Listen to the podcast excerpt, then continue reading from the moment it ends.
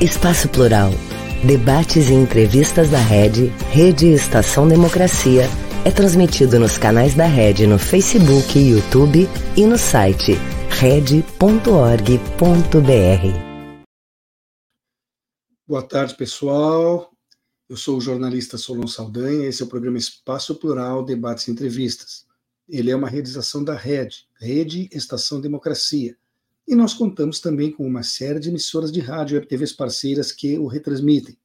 A partir desse momento, estamos iniciando a nossa edição 494.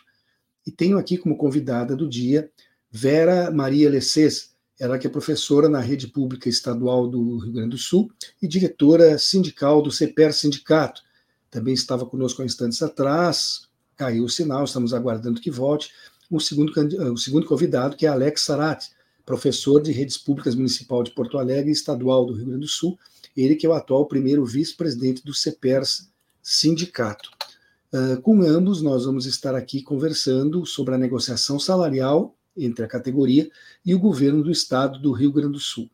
Eu lembro a todos que este programa vai ao ar de segunda a sexta-feira, sempre ao vivo, entre as duas e as três horas da tarde. Entretanto, se você que nos está acompanhando agora, em algum outro dia, nesses horários, não tem condições de acessar e mesmo assim quer ver o programa, pode recorrer aos vídeos que ficam gravados à disposição no nosso site, red.org.br. Neste uh, mesmo endereço e estão também os vídeos dos demais programas que compõem a nossa grade, além de programas de parceiros, e uma série de artigos que são especialmente escritos para esse espaço, além de notícias que são atualizadas diariamente pelas jornalistas Gisele Agliardi e Nicole Goulart antes de começar com a conversa de hoje, com a entrevista de hoje, eu ainda faço um pedido, e esse voltado a você que está nos acompanhando nesse momento pelas redes sociais. Não esqueça, por favor, de registrar o seu like, porque isso, nessa espécie de comunicação, é bastante importante, valoriza e permite a continuidade do nosso trabalho. Seja muito bem-vinda, Vera.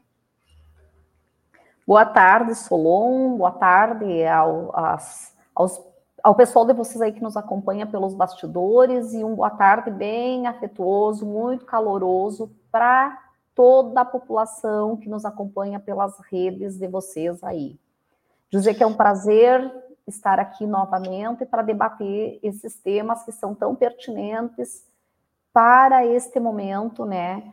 Para os servidores do Estado do Rio Grande do Sul, em especial a categoria do CPR Sindicato, professores e funcionários de escola.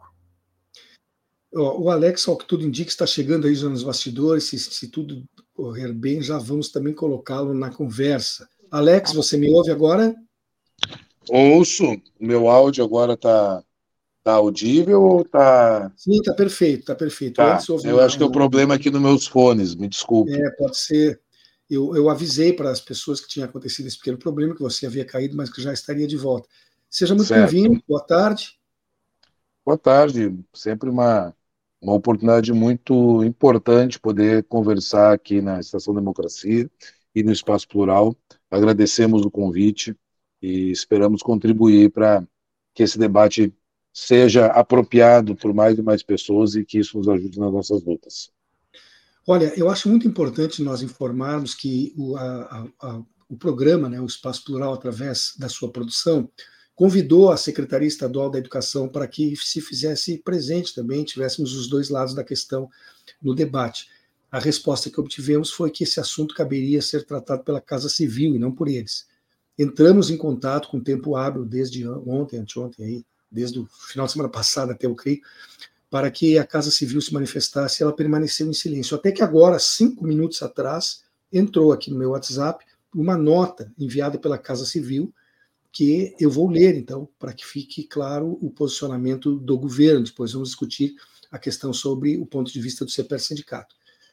Diz a nota o seguinte, abre aspas, vou ler aqui no meu celular, então não estranhem. O governo do estado vem investindo na educação, não apenas em infraestrutura, como também nos servidores da área. Retroativo a janeiro deste ano, o magistério recebeu reajuste de 9,4595%, assegurando o pagamento do piso mínimo nacional de R$ 4.420,55. O salário de entrada para professores com licenciatura plena, nível A3, é de 4.641,47, faixa na qual ingressam a maioria dos profissionais. Em outra frente, concursos para o magistério somam 7.500 vagas. Recentemente, foi aprovado pela Assembleia o programa Professor do Amanhã, que vai garantir mil vagas em licenciaturas para a formação de professores que, em breve, estarão nas salas de aula com ainda mais conhecimento. E foi enviado para a Assembleia projeto para reajuste no benefício de alimentação, com a retirada da coparticipação. Isso significará ganho real nos vencimentos dos servidores. Fecha aspas. Esta foi a nota encaminhada agora às 13h55 pelo governo do Estado através da sua Casa Civil.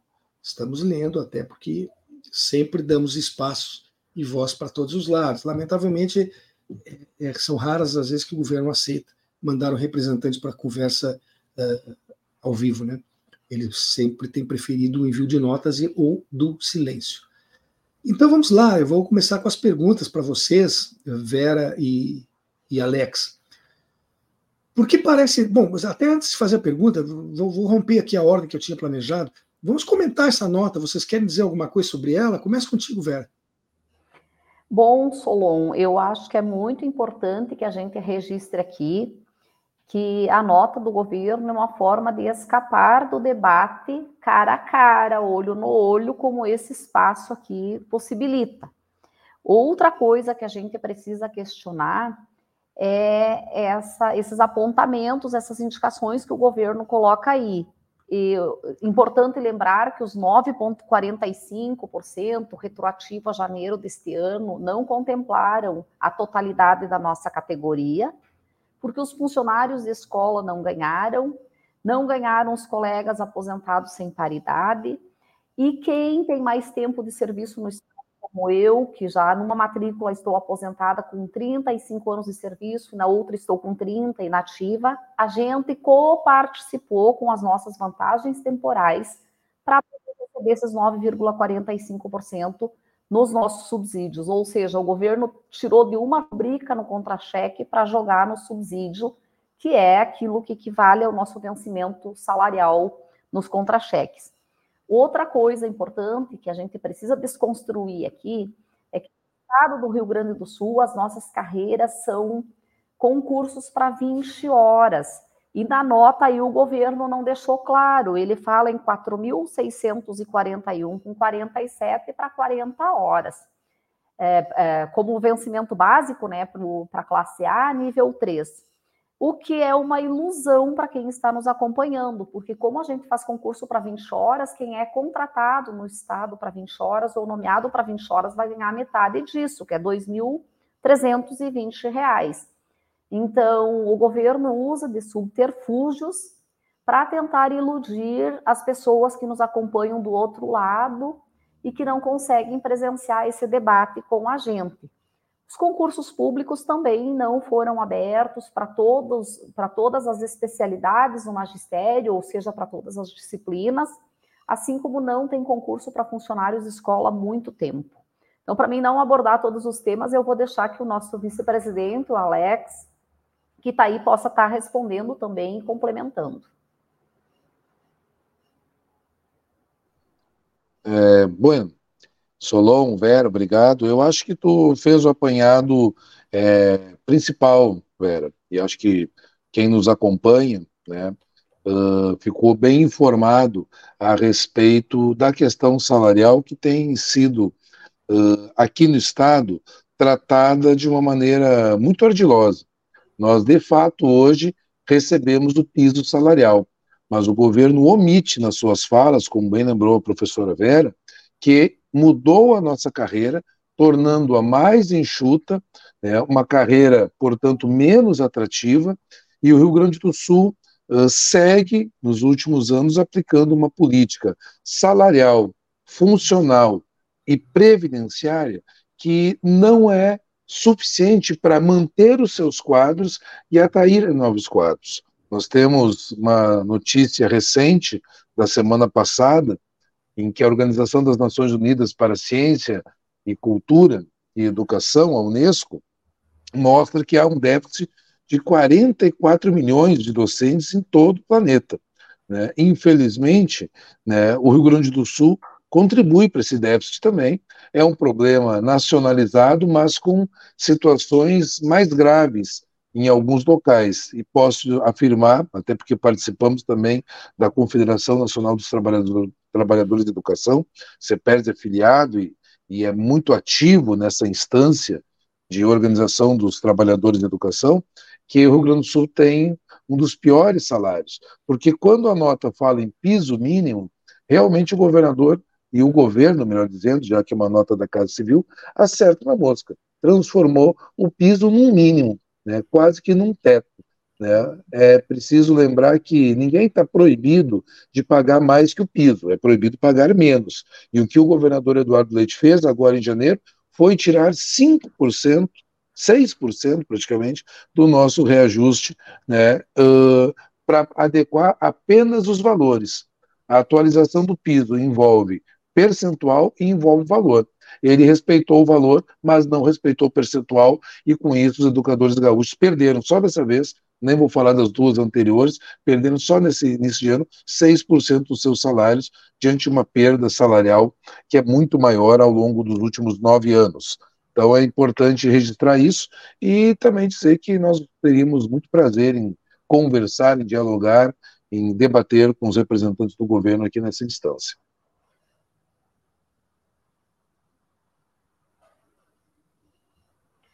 Tá sem som. Isso, já, já, já liberei aqui. É, então agora eu passo para aquelas questões que eu havia, enfim, preparado para apresentar para vocês. Eu não sabia que essa nota chegaria de última hora, né?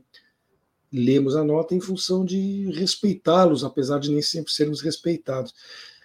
Uh, por que, que parece tão difícil para o Estado cumprir acordos salariais com o funcionalismo? Eu nem falo só do magistério, mas isso tem sido histórico, né? Existe de fato alguma questão financeira muito grave no Rio Grande do Sul, ou, é, ou, é, ou essa luta para não conceder aumentos ela é uma decisão meramente política uh, que vem sendo tomada? O que, que vocês pensam sobre isso, Vera? Há dinheiro ou não para o Estado do Rio Grande do Sul remunerar com um pouco mais de dignidade os seus servidores?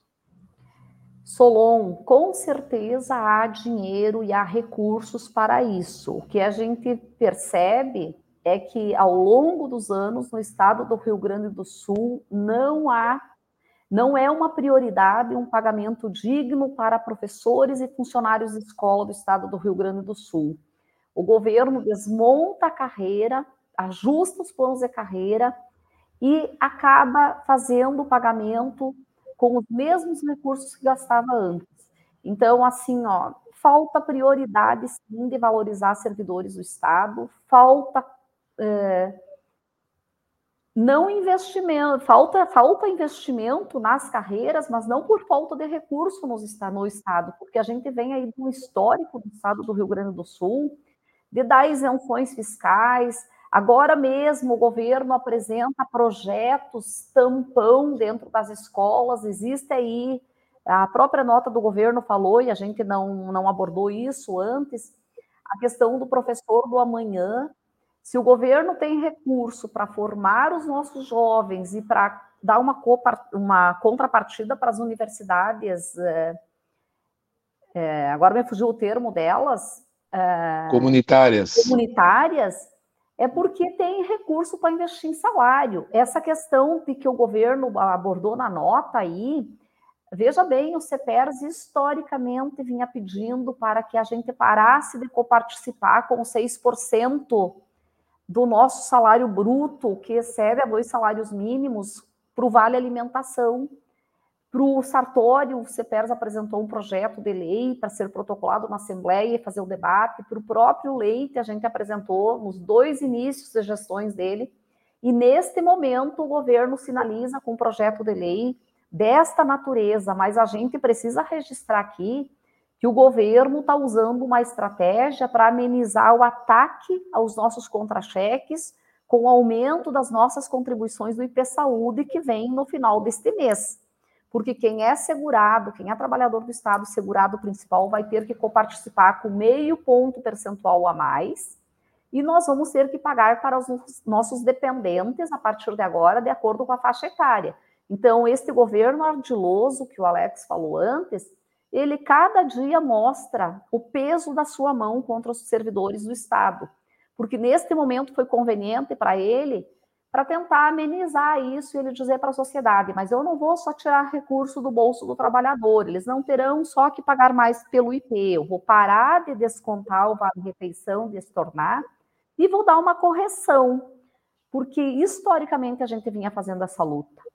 Todas as agendas que nós enquanto direção central do CEPERS fizemos, com a Cefaz, com a Casa Civil, a gente abordava esse tema. Isso vem há seis anos se arrastando com este governo. E aí ele faz isso neste momento. Então, a gente sabe que o Estado tem recurso, a gente acompanha, e falta prioridade mesmo, falta priorizar investir nos salários dos servidores.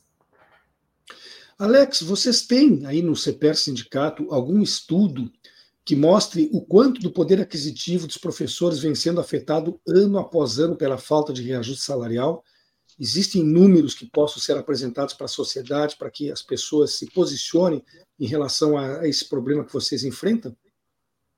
Sim, é, na realidade, Solon, nós temos já há muito tempo, né, como um parceiro e um instrumento para poder fazer o debate, não só corporativo, mas o debate social, é o debate político, sobre as questões que envolvem né, o financiamento da educação, né, a questão salarial, as questões previdenciárias, né, o Departamento Intersindical de é, Estudos Socioeconômicos. Então, o DIESE é, tem uma reputação nacional, né, é, a gente não costuma ver né, os números os estudos do DIED serem rebatidos, eles podem ser ignorados pelos governos de plantão, mas rebatidos dificilmente, porque há uma preocupação muito séria em levar para a categoria, para a sociedade e para os governos né, aquilo que corresponde à realidade. O sindicato também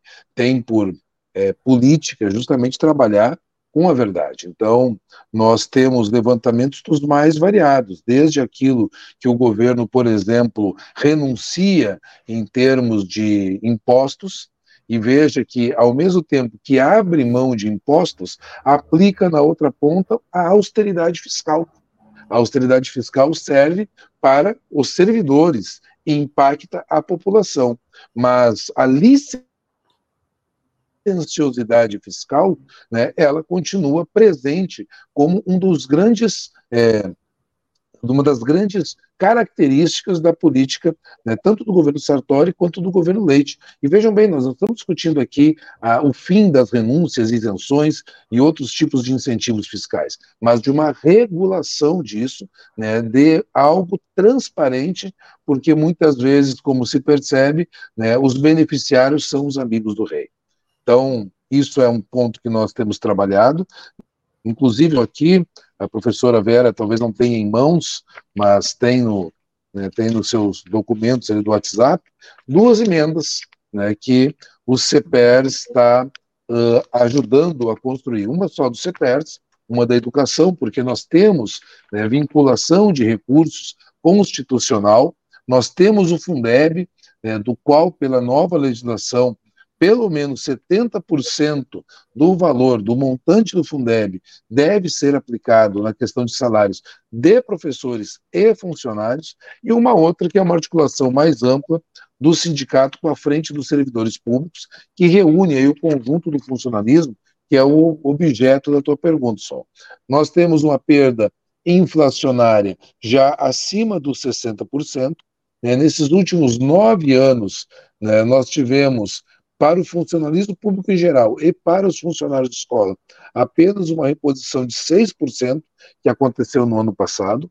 Nós temos, uh, entre os aposentados, também uh, uma situação muito dura, dramática, na medida em que eles, além de não receberem os reajustes, aqueles sem paridade ou aqueles que tinham um acúmulo de vantagens ao longo da carreira, eles são penalizados com a reforma da Previdência aqui no Estado. Nós tivemos em 2020 a reforma administrativa do governo Leite, que ela atacou três pontos: a Previdência, instituindo até 14% de cobrança sobre as aposentadorias de quem já contribuiu, né?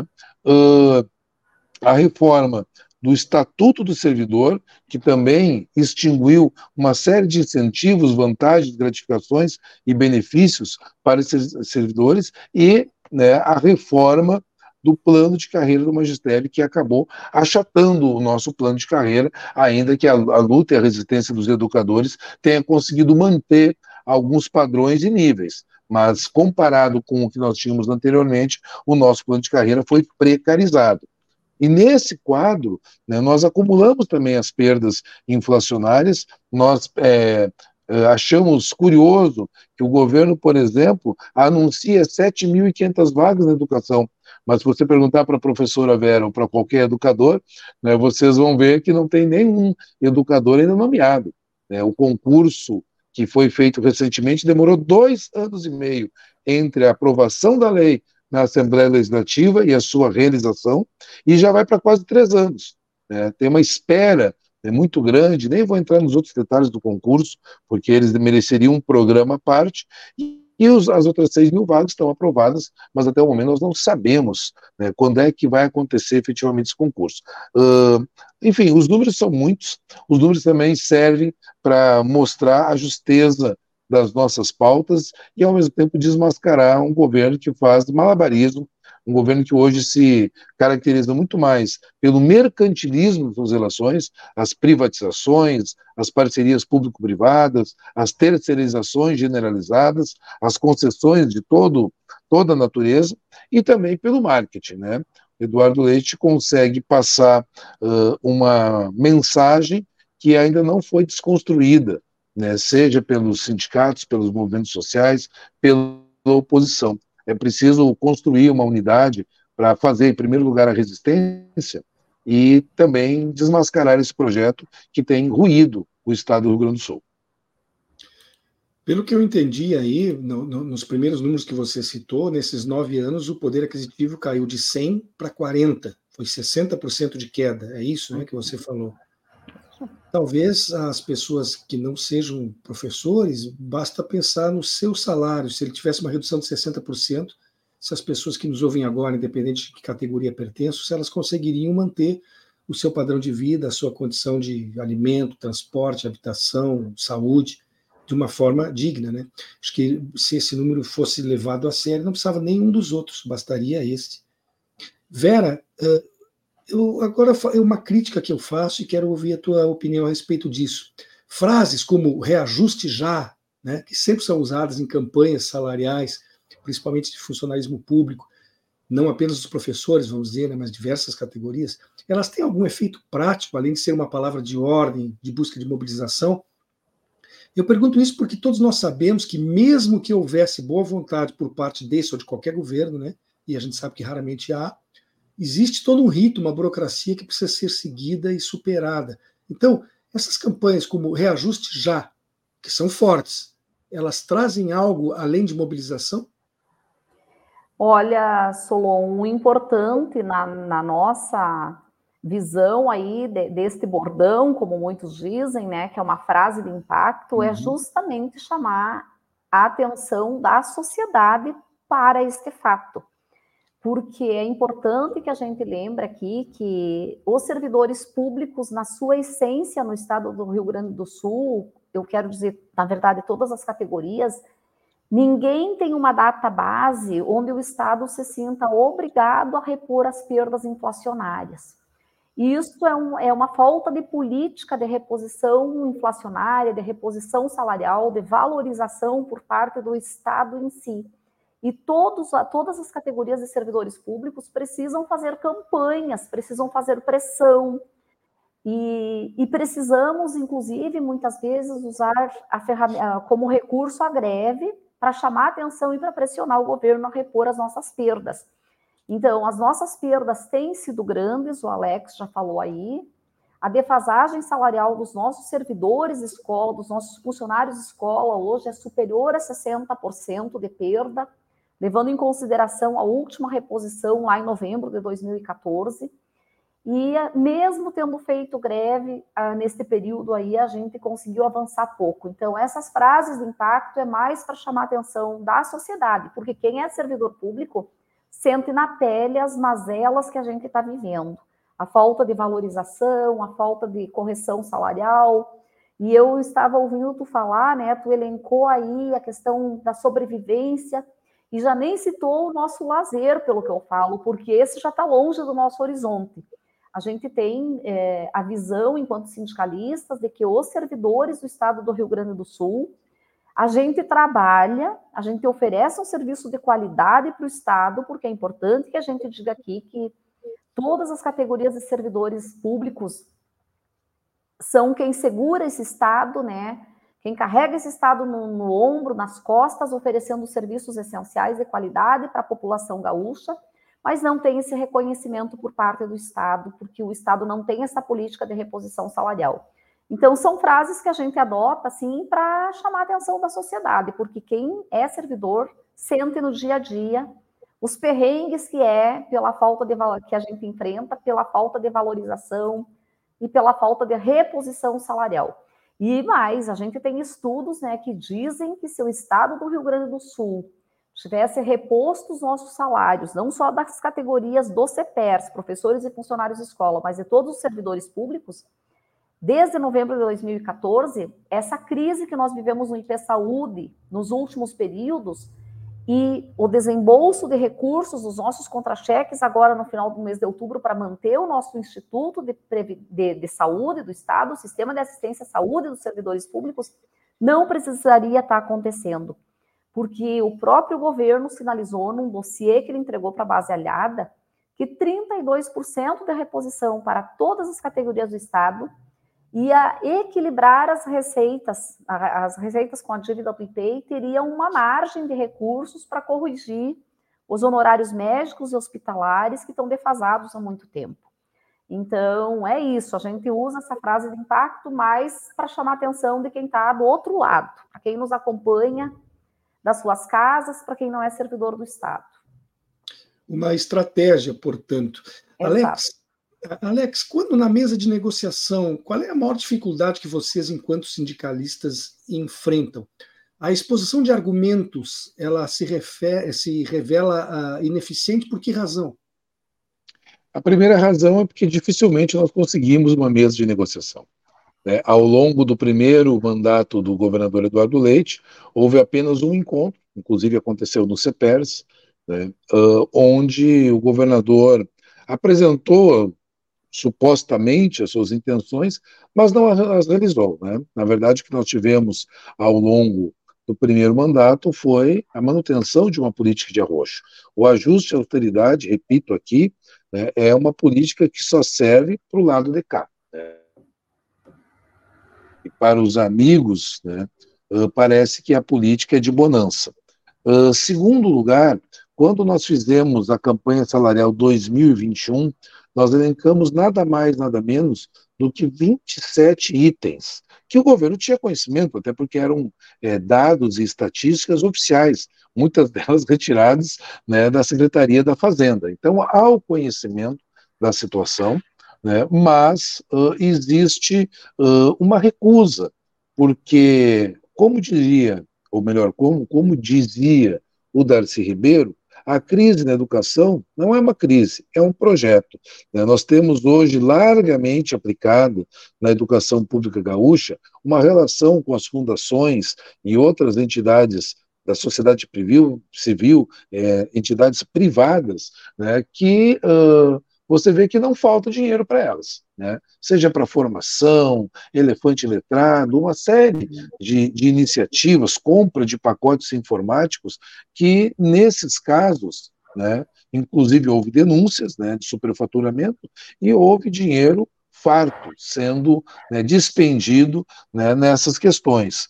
Quando a gente coloca questões uh, que dizem respeito a quem está na ponta do serviço público, aí as dificuldades aparecem. Veja bem, hoje pela manhã a Comissão de Constituição e Justiça, mais uma vez, não votou uh, o relatório sobre o projeto de lei de salário mínimo regional. É um, um, projeto de lei que já entrou atrasado, que já vem se arrastando alguns meses na Assembleia, né, bastaria, pela força política que o Executivo tem, né, determinar né, que o próprio projeto do governo do Estado fosse votado, não é um projeto das centrais sindicais, dos partidos de oposição, é um projeto do governo. Por que eu falo do salário mínimo regional? Porque nós temos na nossa categoria um percentual de quase 15 mil é, servidores de escola que, para ganharem o salário mínimo regional, precisam do competitivo. Então, quando aumenta o salário mínimo regional, aumenta o competitivo e a oportunidade, a chance desse segmento que recebe os mais baixos salários uh, do funcionalismo público gaúcho terem né, algum alívio né, dentro, dentro de uma situação realmente de miserabilidade. Né? A gente está falando né, de um montante de R$ 1.500 para 40 horas em muitas escolas onde a defasagem, a insuficiência de profissionais para atenderem os diferentes setores da escola, e nós uh, temos insistido né, uh, que esse é um projeto fundamental para os trabalhadores em geral do Rio Grande do Sul, mas que tem impacto na educação e no serviço público, principalmente na educação. Nove de cada dez servidores que recebem esse completivo estão lotados na educação.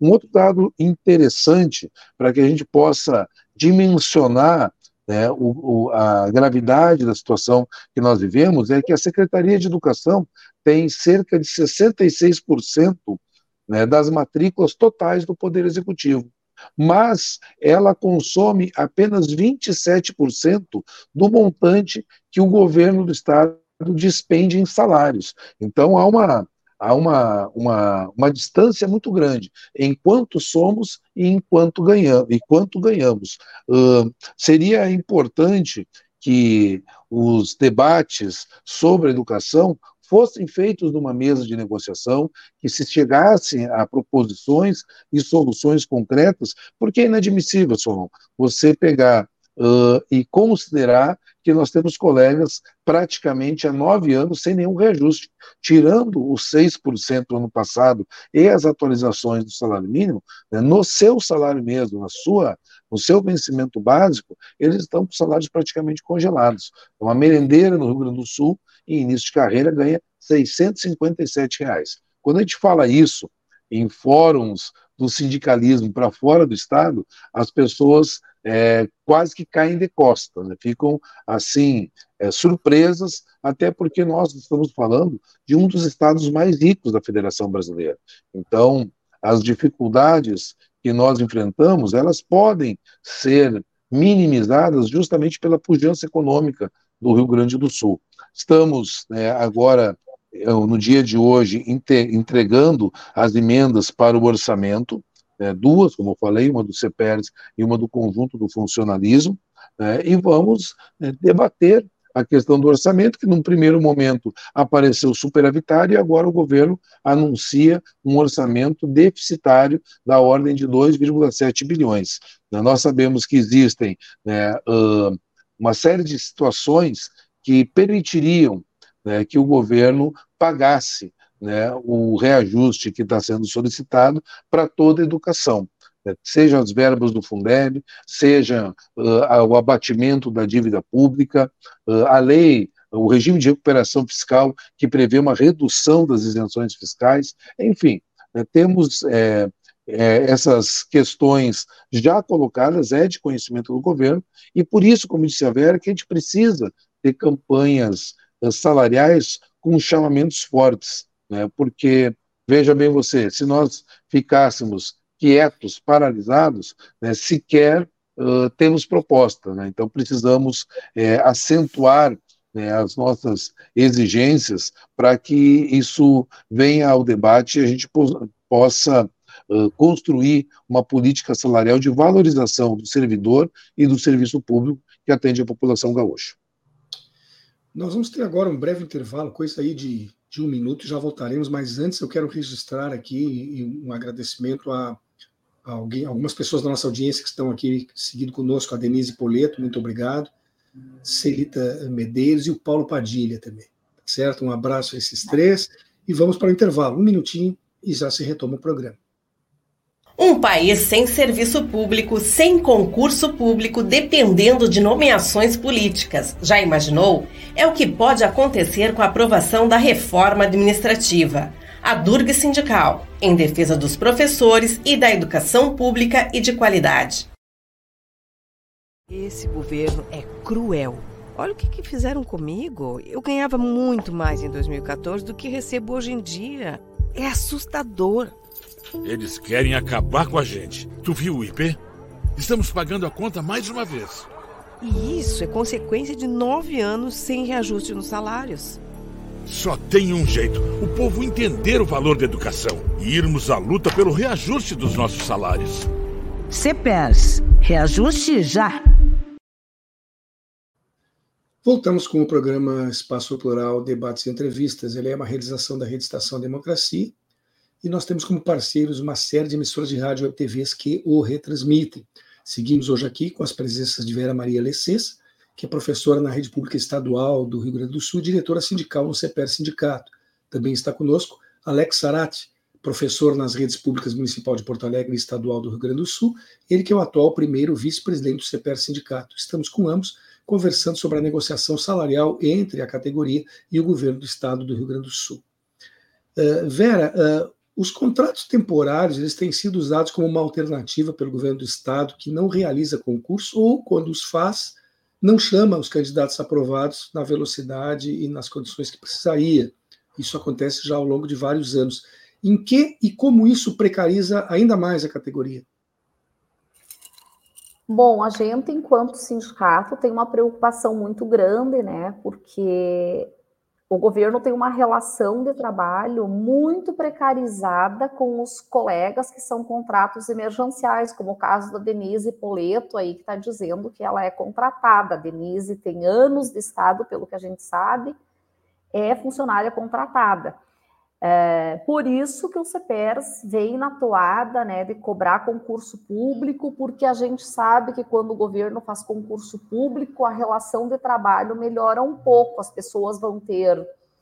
É, um, o salário não é melhor. Se eu disser aqui que vão ter um salário melhor, eu vou estar mentindo, mas algum tempo atrás a gente tinha uma carreira no estado do Rio Grande do Sul, e quando os funcionários de escola completam 15 anos de serviço, eles, eles recebem um avanço de 15%, aos 25 anos de serviço, mais 10%, o que faz parte da carreira em si.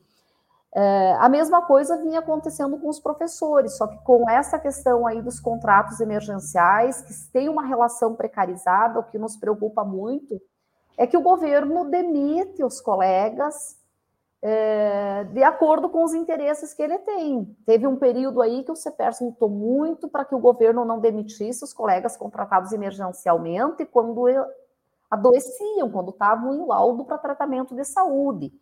Então, é disso que a gente fala, da falta de estabilidade, da falta de carreira e da questão de não gerar um vínculo com as escolas onde estão inseridos. Porque, normalmente, as pessoas contratadas as coordenadorias jogam de uma escola para outra, trocam de acordo com as necessidades, enfim.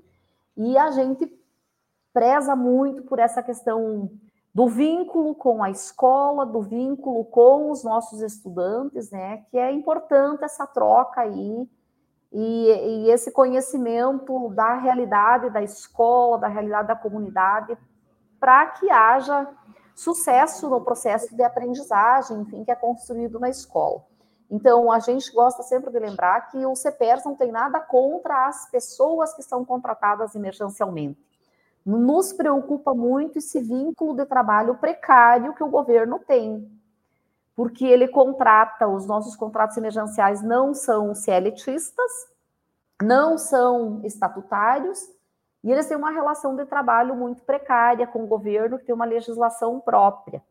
Também a gente lutou muito para que esses contratos emergenciais eh, que eram feitos anualmente, eles fossem renovados por mais tempo. Agora a gente está aí numa política de que eles foram renovados por três anos, né? E está terminando este ano e já está no nosso horizonte de estar tá cobrando a questão da ampliação e da é, manutenção desses contratos, né, a partir de agora, de novo, da renovação automática deles, como a gente chama. Alex, eh, saindo um pouquinho do assunto central do nosso tema de hoje, mas eu gostaria de saber qual é o posicionamento do CPER, sindicato, a respeito da possibilidade de municipalização do ensino fundamental. Você me ouviu? Alex? Acho que o Alex está congelado. É, caiu o é, Alex. Vera, vou ter que transferir a pergunta para ti. Qual é o posicionamento do CPER a respeito da municipalização do ensino fundamental? Bom, Solon, é importante que a gente diga aqui que a gente conhece a legislação, que a gente sabe das responsabilidades já na Constituição Federal, dessa questão da educação básica. Mas o CPR Sindicato tem um posicionamento contrário às municipalizações que vêm sendo feitas por vários motivos. Um deles é que a gente sabe que as pessoas que são dos recursos humanos do Estado, que estão inseridos nessas escolas, também correm riscos, embora o governo tenha dito que não, que os municípios vão absorver. Muitos municípios não estão querendo ficar com o RH do Estado, e essas pessoas podem estar sendo realocadas. E numa audiência que a gente teve com a SEDUC, eu mesma perguntei o que a SEDUC fará com os recursos humanos que vão sobrar caso a municipalização se efetive. Porque ela teria dito que a meta da, do, da SEDUC é entregar as séries iniciais do ensino fundamental até 2024 para a rede municipal. Me preocupou muito a resposta da secretária de Educação quando nos respondeu que ela, ótimo que esses recursos humanos sobrem, porque ela pode realocar no ensino médio. Então, veja bem, você faz um concurso para trabalhar com as séries iniciais do Estado, você vem acostumado de uma rotina que você é professor unidocente na sala de aula. Em municipalizando, ela pretende reaproveitar lá no novo ensino médio, que é uma mudança muito drástica né, de trabalho dentro do estado do Rio Grande do Sul. Então, a nossa luta é para que as escolas e a nossa orientação para que as escolas não se, junto com a comunidade escolar, não cedam à pressão da municipalização, que se unam e tentem impedir, porque a gente entende que está lutando pela manutenção e pela defesa dos postos de trabalho, quer de professores, quer de funcionários de escola que estejam nesses espaços de trabalho. Outra questão preocupante é que a gente sabe que os recursos do Fundeb também estão ameaçados né, nesta conjuntura que a gente vive em nível nacional e estadual, porque a gente viu que a arrecadação dos tributos caiu muito, né? Principalmente aí da questão dos combustíveis. O Estado está arrecadando menos, o país está arrecadando menos. Então, essas verbas do Fundeb, que são muito, muito gordas hoje, muito expressivas, podem haver, podem ter redução também, e bastante grande, ou que pode estar trazendo prejuízo para as redes municipais, que podem estar ampliando ah, o quadro de recursos humanos, fazendo concurso, contratando, e daqui a pouco terão um prejuízo. Então, a gente tenta garantir os, as escolas de ensino fundamental do jeito que estão organizadas, mantendo os recursos humanos, quer de professores, quer de funcionários, ali. E é uma luta, porque em muitas regiões só existe a escola estadual, né? como órgão do Estado do Rio Grande do Sul, em muitos municípios, em muitas cidades. Então, a gente considera importante a permanência dessas escolas ali para atender a população. E tem um outro aspecto que nos preocupa muito, porque dependendo como essa municipalização acontecer, essa escola está com, com data de vencimento garantida. Porque se retira as crianças do primeiro ano ao quinto ano da rede estadual, com o intuito de deixar as séries finais do ensino fundamental, é, esses alunos, essas crianças que saíram, dificilmente vão retornar para essa escola, né? Porque as crianças também criam um vínculo com os amigos, com os colegas, criam um vínculo com a escola e dificilmente querem mudar de escola para concluir o ensino fundamental em outra, né? Se essa escola que eles forem, que eles migrarem, oferece o ensino fundamental inteiro, dificilmente, completo, dificilmente eles retornem para a rede estadual. É, eu estava tentando aqui um contato com o Alex, a Letícia fez o mesmo aqui na produção, mas ele está com problemas, com problemas para retornar. Vamos ver se ele consegue. Enquanto isso, sigo contigo, Vera, e eu queria saber como é que o CEPEG, o sindicato, analisa a situação do pedido de demissão do ex-reitor da Universidade Federal de Santa Maria, Paulo Afonso Burman, que se afastou, né, pediu para se afastar do cargo de diretor-geral da Secretaria de Educação, a, alegando que a secretaria não cumpria com aquele papel que deveria cumprir. Como é que o CEPERS viu essa situação, que foi uma crise política aí recente na, na Secretaria de Estado do Rio Grande do Sul, na Secretaria de Educação? Para nós, enquanto sindicato, Solon, e para quem nos acompanha, isso só vem comprovar aquilo que a gente vem denunciando. Aquilo que o Alex disse, é um governo que não dialoga. O CPERS tenta dialogar, mas a gente é um monólogo tá? Porque a gente vai lá, apresenta os nossos pleitos, a gente postula, diz o que a gente gostaria, o que nossa categoria precisa, mas não tem retorno. Então, esta questão da exoneração do Burman, para nós é um, um, ponto positivo, porque vem confirmar o que o CIPERS vem denunciando. O autoritarismo deste governo, o autoritarismo da SEDUC, principalmente na implementação de políticas é, que só beneficiem o grande capital e não os trabalhadores em educação e não os estudantes das escolas. E ele apontou aí vários aspectos na carta de demissão dele que a gente já vem denunciando, que o Alex abordou um pouquinho a pouco na fala dele, né, dos, dos projetos que a SEDUC implementa sem ouvir é, se quem está lá na sala de aula, quem está no chão da escola, é, aceita, se acha benéfico, ou seja, sem dialogar com quem de fato interessa.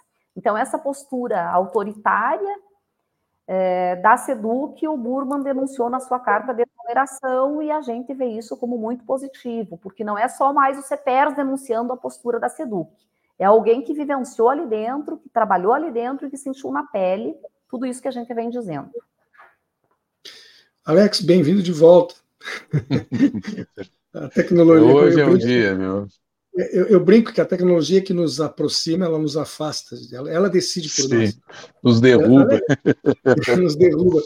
Alex, o, o CEPERC Sindicato chegou a discutir, mesmo que internamente, né, para buscar informação e entendimento que fosse, sobre as crises recentes e acusações de corrupção que estão surgindo dentro da Secretaria Municipal de Educação de Porto Alegre.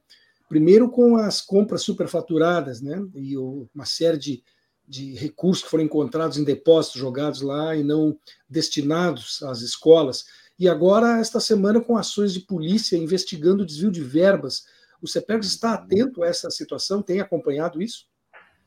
Nós temos acompanhado, temos conhecimento, até porque dentro do CPR Sindicato participam as centrais sindicais, inclusive o sindicato recentemente voltou a ter filiação à Central Única dos Trabalhadores, participam também uh, pessoas ligadas a outras centrais sindicais ou a nenhuma central sindical, mas que tem né, a compreensão política né, da educação.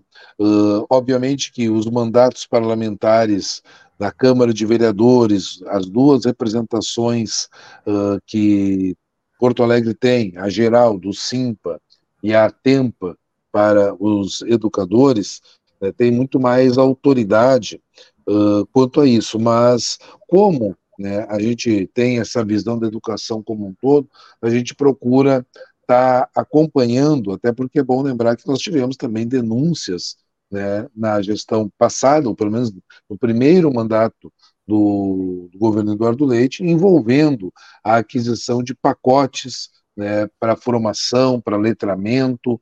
Então, isso é, nós uh, acreditamos que é preciso que esse rigor né, no trato da coisa pública, especialmente com a educação, ele tem que estar presente, não com uma forma persecutória, mas fiscalizatória. É direito da cidadania, faz parte da transparência da coisa pública. Né? Uh, lamentamos, né? Acreditamos que as investigações são necessárias, sem pré-julgamentos, mas também né? Do mesmo modo que a gente não condena ninguém, né, de antemão, também não podemos inocentar ninguém de, de antemão diante de evidências. Né? Tem evidências bastante fortes. Nos preocupa, Sono, na verdade, né, uma série de, de iniciativas que, quando a gente olha, a gente vê um marco, uma, uma frente de toda a linha de iniciativas que eh, precarizam né, a escola pública, o papel do Estado, uh, tornam muitas vezes né, as políticas públicas uh, um instrumento, como disse a, a Vera, a serviço do grande capital, a serviço do empresariado, da iniciativa privada. Então, nós temos aí o Professor do Amanhã, né? é uma iniciativa que também acontece a nível federal, mas que me parece que aqui precisaria ter né, no sindicato um ponto de referência. Em nenhum momento o CPR Sindicato foi consultado, até porque nós estamos falando de vagas em instituições comunitárias, onde se pagará para essas instituições comunitárias abrirem né, oferta de vagas, de cursos, quando nós temos uma rede de universidades federais, com as suas extensões, com seus polos, institutos federais, universidade aberta, um conjunto né, de condições para que essa formação se desse através de uma parceria entre né, a União e o Estado. Então, é uma opção política. Né? Nós temos uh, uma, uma preocupação muito grande né, que essas políticas de bolsas, bonificações, gratificações extras, elas criem dentro da categoria, dentro de uma mesma escola, o professor que lidera um projeto, ou que é, leciona determinada disciplina, ou que faz determinada formação, recebendo um plus, enquanto outros ficam à margem.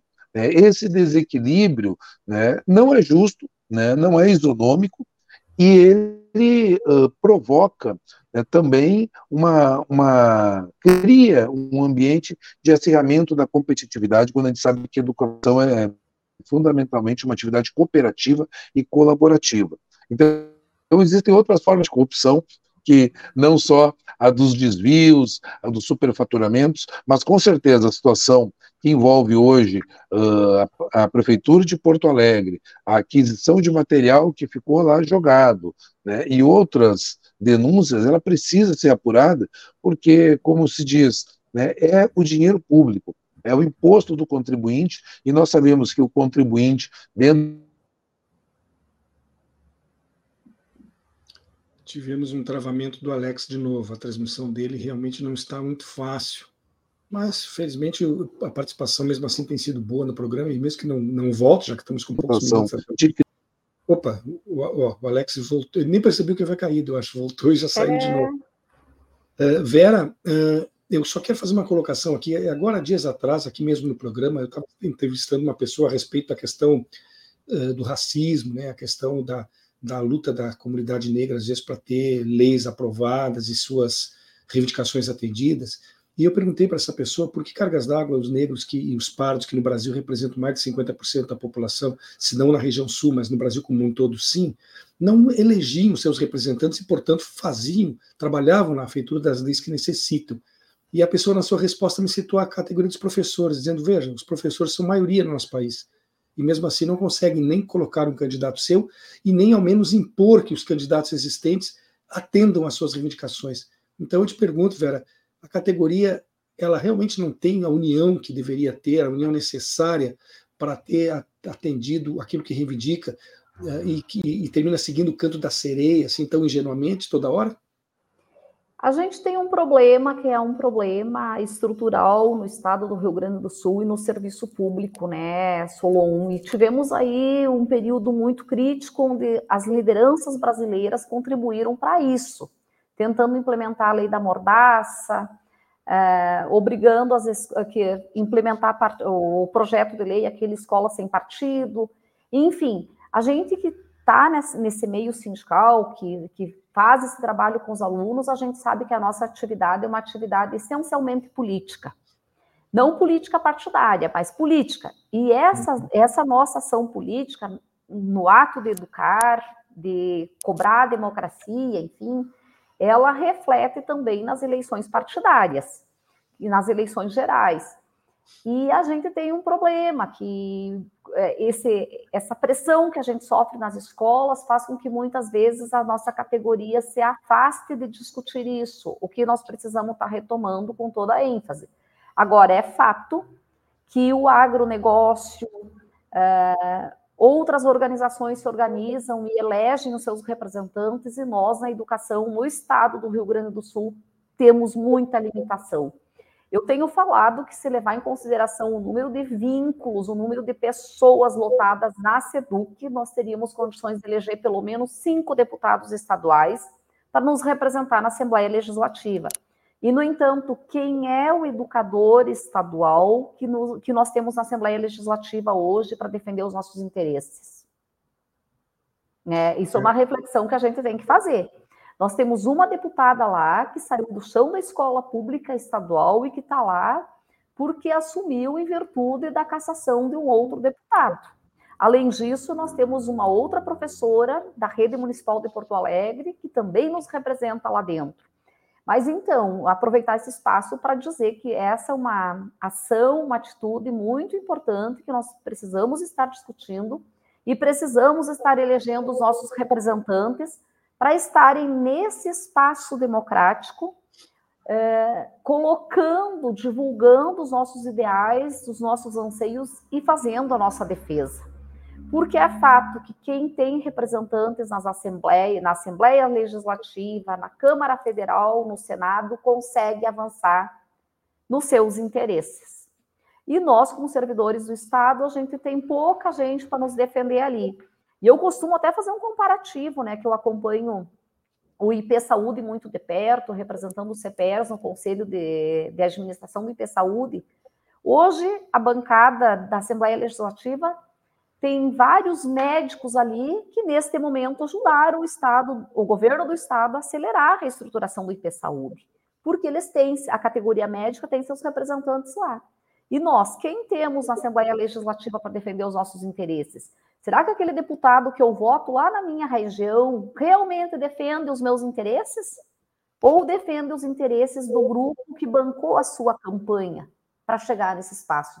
Então, a gente precisa ter, fazer essa reflexão e aproveitar esse espaço para dizer para a parte da categoria que está nos ouvindo que a gente precisa sim se organizar, que a gente precisa, enquanto categoria, ocupar os espaços de representatividade legal para defender as nossas ideias pode não haver avanço, isso é certo.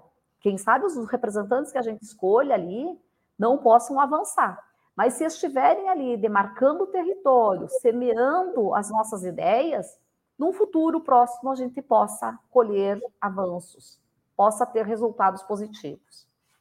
É importante lembrar que ano que vem nós temos eleições estaduais, eleições municipais, né? E se realmente a população brasileira tem interesse que a educação seja uma prioridade não só de discurso eleitoreiro, mas sim uma prioridade na nossa vida cotidiana, na hora de, de escolher nossos representantes, talvez tenhamos que pensar um pouco nisso. Né? Quem está preocupado com a situação uh, brasileira na questão da educação? Porque a gente sabe que no Congresso Nacional existe aquela brincadeira do BBB, né, que não é o Big uhum. Brother Brasil, mas sim a bancada da Bíblia, da bala né, e, e do boi. Bola do boi, é a Bíblia, a bala e o boi, né? Quem sabe lá uma, uma, um pessoal ligado à educação. Alex, eu vi que você voltou, mas você chegou e o programa está saindo do ar. Eu percebi. O nosso tempo está se esgotando, até te peço desculpas é, não ter sido melhor o contato, mas sabe que não é culpa nem tua nem nossa, né? São das circunstâncias. Sim. E eu quero agradecer então a presença de vocês dois. Muito obrigado, Vera. Muito obrigado, Alex, pela participação no programa de hoje. Espero que em outras oportunidades a gente possa voltar a debater esses assuntos que são tão importantes aí ligados à educação. Okay? Eu que agradeço. Muito obrigada pelo Muito convite. Muito obrigado. com a gente. Obrigada aos colegas que nos acompanharam pelas redes sociais também, o CPERS retransmitiu, né? Uhum. Então é sempre um prazer estar aí discutindo com vocês e debatendo. Alex, até mais. Até mais, um grande abraço, muito obrigado. Tá certo. Então, só lembrando que os nossos dois convidados no Espaço Plural de hoje, Vera Maria Lecês, professora na rede pública estadual do Rio Grande do Sul, diretora sindical do CPR Sindicato, e também Alex Sarati, professor nas redes públicas municipal de Porto Alegre estadual do Rio Grande do Sul, primeiro, atual primeiro vice-presidente do CPR Sindicato. Estivemos conversando sobre a negociação salarial da categoria com o governo e outros assuntos ligados à educação. Para concluir, eu quero deixar aqui um convite, reiterar um convite que faço a quem está nos acompanhando agora, é para que adquira o hábito de visitar regularmente o site red.org.br. Fazendo isso, que para nós é muito relevante, você estará contribuindo para a continuidade do nosso trabalho. Antes de encerrar ainda, um último agradecimento aos colegas jornalistas Babton Leão, que esteve na técnica, e Graça Vasques, que lidera a produção, além do meu mais sincero muito obrigado à audiência que nos prestigia todas as tardes. Excelente terça-feira, forte abraço e até amanhã.